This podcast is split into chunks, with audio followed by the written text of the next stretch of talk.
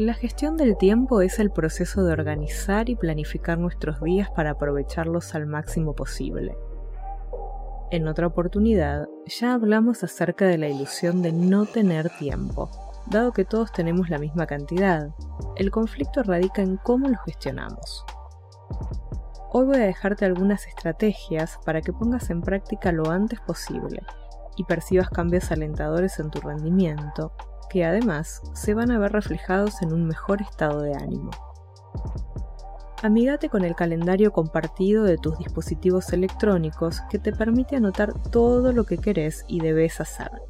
Jerarquizarlo por colores, duplicar los eventos y asignarle ciclo de repetición. También compartirlo con otras personas y tenerlo a mano en todas las pantallas en red.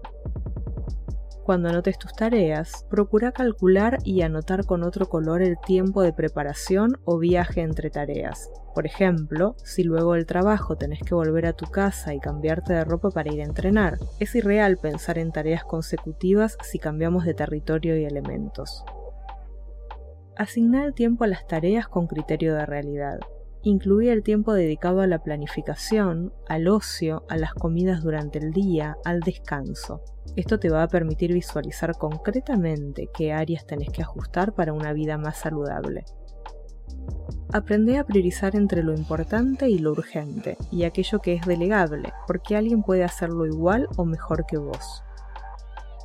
Para gestionar hay que listar, si no tenés una lista clara de aquello que tenés que gestionar, la tarea se hace imposible. Hace listas, listas y más listas.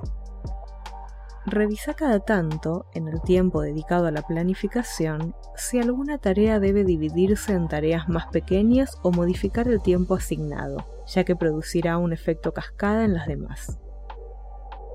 Empezá el día realizando las tareas que más te pesan si es algo que lleva menos de 3 minutos hacerlo, hacelo ya. Enviar un mensaje, una búsqueda en internet, etc.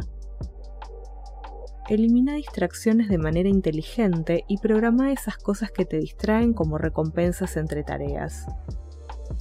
Tacha o cambia de color las tareas cumplidas. Este acto estimula tu circuito de recompensa e incrementa tu sensación de logro, ingrediente fundamental de la motivación.